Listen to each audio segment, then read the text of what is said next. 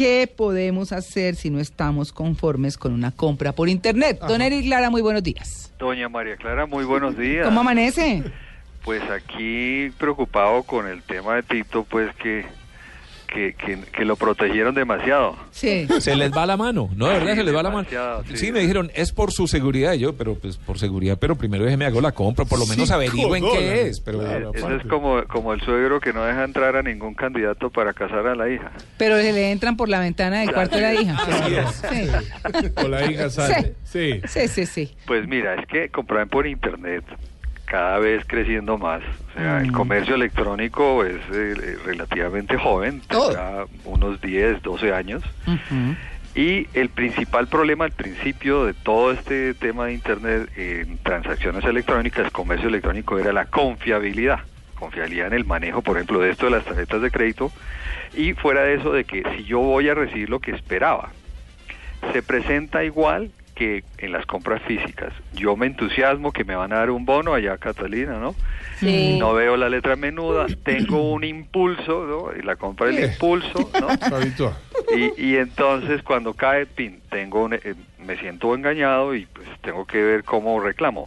Nos sentimos, la verdad, inermes frente a Internet porque yo ahora a quién le reclamo, porque pues le puedo mandar un correo y si no me hacen caso, pues yo perdí mi dinero. No, la ley existe y existe claramente desde el año 2011. La ley de protección, el Stat- Estatuto del Consumidor, tiene un capítulo exclusivo. Es muy interesante que la gente conozca eso. Capítulo exclusivo destinado a todas las compras de comercio electrónico, el comprador electrónico o el comprador por internet o por teléfono, que también se considera eso. Eh, mm, son muchos también que han salido engañados por las compras famosas de ofertas por televisión, ¿no? Ah, pero La claro. faja reductora que no reduce. La crema. ¿no? La Pues crema que que las fajas no, no reducen. Tengo Empecemos- 500 plantillas Sí. en mi A casa, ver. más o menos, para bajar de peso. No, eso sí, no. Eric, sí. pero por ejemplo, en mi caso con el tema del cupo, ¿yo podría reversar la, la transacción a través de mi banco?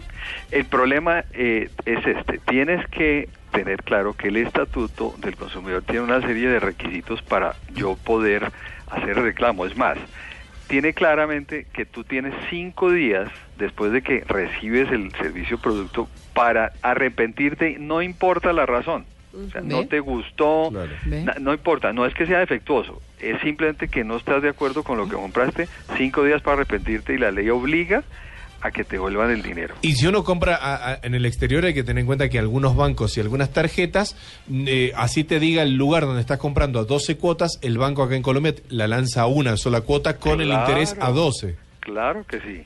Claro. O sea, eso no, eh, eh, ese, ese, Para esa que la gente transacción no no, es exacta. Ahora, tiene, como te digo, retomo, tienes cinco días hábiles para Claro. retractarte sin motivo y te tienen que reintegrar el dinero. Segundo, Uf. es muy importante, si hay algún defecto, si hay algún defecto, tú tienes posibilidad de hacer el reclamo dentro de los términos que da la ley y si no te dan respuesta, inmediatamente presentas la demanda del reclamo ante la Superintendencia de Industria y Comercio. Pero ¿sabe qué? Yo, yo me devuelvo para el caso de Catalina. Sí. ¿Cómo así que si la letra menuda entonces se quedan con la plata? Si no se pero eso, ve. eso Sí. no, yo- claro, eso no es, claro. pero eso no Entonces, puede por ser. ejemplo, tú no digamos que no reclamaste dentro de los cinco días. Sí. Digamos, no, ya no alcancé. Bueno, se- se te- hace como dice, hace, me- hace seis meses, ¿no? No, Entonces, y hay una, una falla o, o- o defecto, o consideras que te, eh, te vulneraron tus derechos porque no te advirtieron, letra súper pequeña. Sí, Sí. tal cual. Y eh, ojalá en itálica para que uno no la entienda, Sí, ¿no? sí. Entonces te vas a la superintendencia a exigir. Ahora, lo más importante es saber a quién le compraste el bono o a quién se le compró la Claro. mercancía, porque No. si uno compra por comercio electrónico y no hace lo que debe hacer un consumidor mm, eh, eh, inteligente y saber a quién le está comprando. Eric, lo compré a. Groupon. ¿Ah?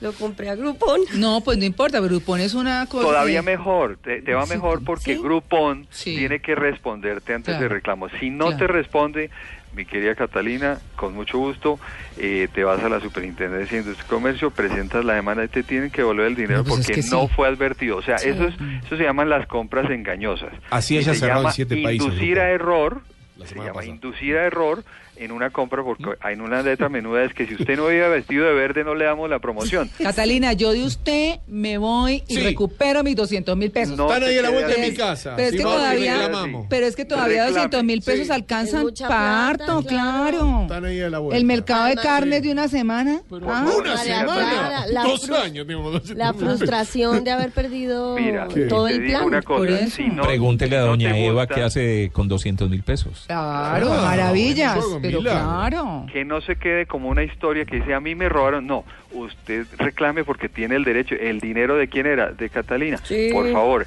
Ahora, no te gusta reclamar, me llamas que a mí sí me gusta reclamar. ¿Ve? Ahora hablamos. No, seguro, ¿Qué seguro. fueron los 5 dólares? No, pues claro. Hasta el último centavo.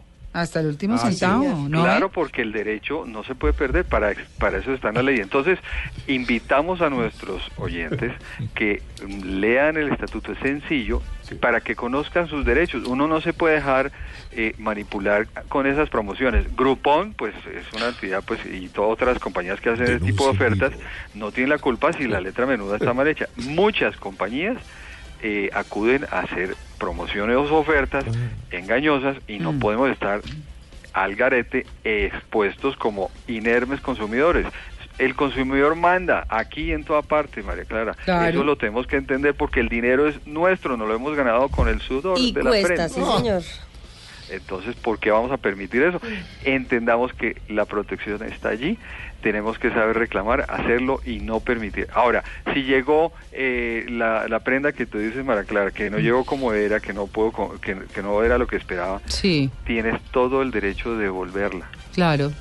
Es que a mí lo que me parece difícil es que eh, uno ve las cosas en unas fotografías divinas y cuando le llegan es una tela horrible Sí, o diferente. que uno queda bien, eso no hay como ir al almacén, ¿No es plancito, medirse, no sé qué. Ahora, si es un chaleco o cosas de esas que no son tan complicadas en términos de que como orman, que las mujeres nos fijamos sí, mucho en eso, sí. de cómo cae la tela, la caída de la tela. Yo pido calzoncillos a veces por internet. Ah, pues sí, ves que eso sí. Sí. Los lavan agua caliente y le quedan grandes. Y se me destiña. Sí, bueno, sí. Como o sea, dice, cambian de talla en la lavada.